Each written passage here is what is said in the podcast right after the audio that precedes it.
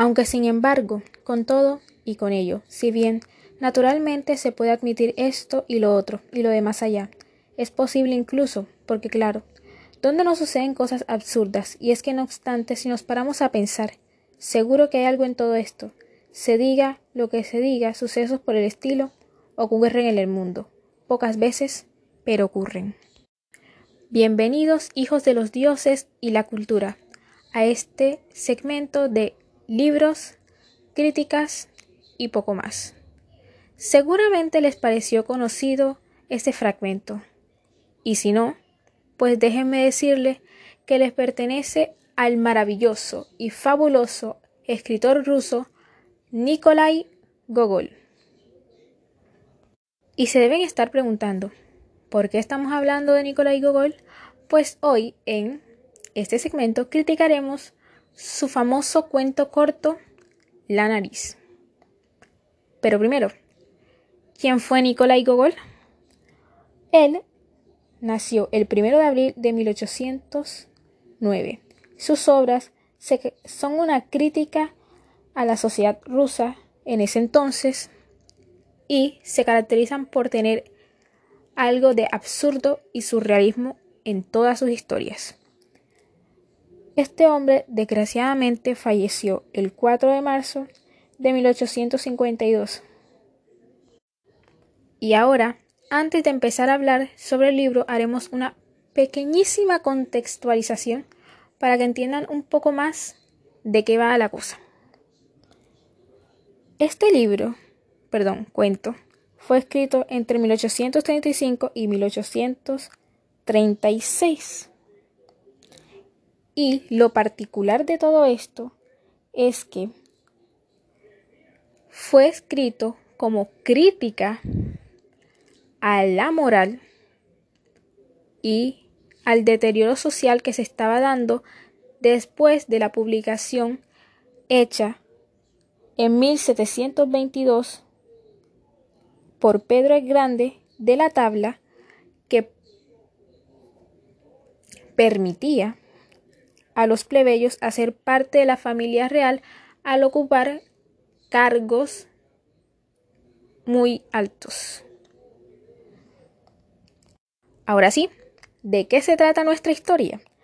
Pues nos cuenta la historia de un hombre llamado Kovalyov, el cual era un asesor colegial, que un día misteriosamente pierde su nariz y esta, la nariz, desarrolla una vida propia tan bien desarrollada que supera a su propio dueño.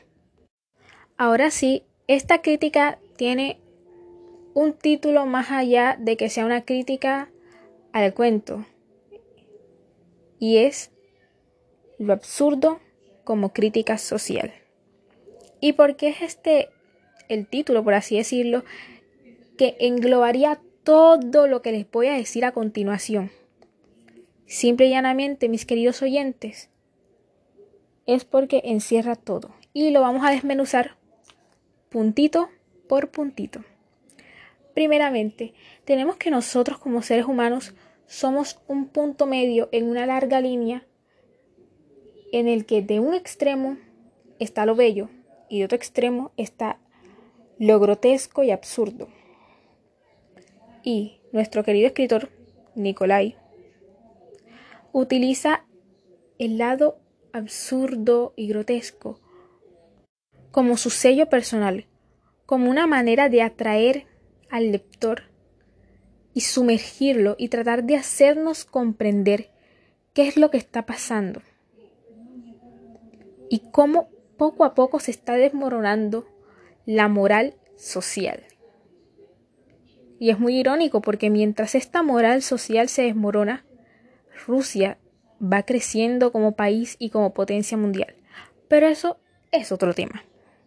Este sello personal del autor por muchos historiadores, eh, pensadores y personas influyentes de las letras piensa que es un mero simbolismo a la decadencia de la que ya les dije que había.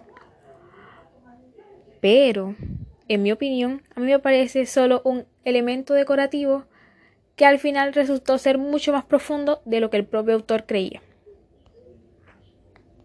¿Y qué tiene que ver este absurdismo y esta moral de caída con la sociedad? Pues está ejemplificada en dos magníficos puntos. Primero, la superación del inferior al superior, del dependiente al dependido, y así. Y es que esto se puede notar, pero clarísimo, en el momento en el que Kovaliov, pequeño spoiler, se encuentra con su nariz en la calle y se da cuenta que ésta lo superó. Y se preguntarán, ¿cómo es posible? Y es que aunque se puede interpretar como que la sociedad no le importa cómo eres y quién eres, cómo te ves, eso no es cierto.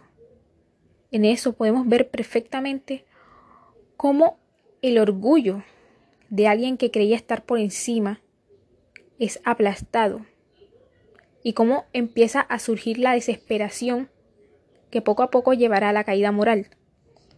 También está el deseo de hacer parte de una gran monarquía, de dirigir, está la ambición. Bien.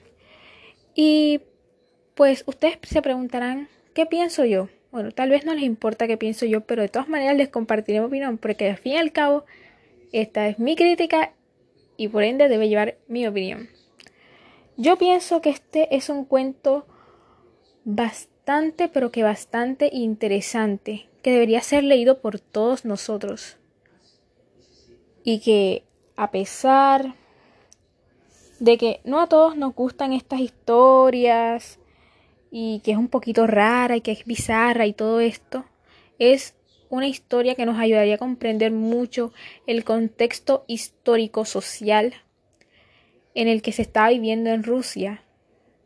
Nos ayuda a comprender un poco más cómo somos nosotros y que la interpretación que le demos dice mucho de cómo somos y quiénes somos.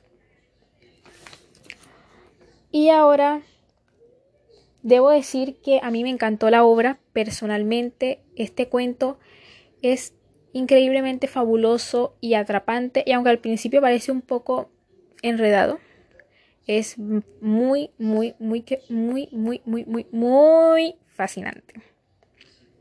Le doy un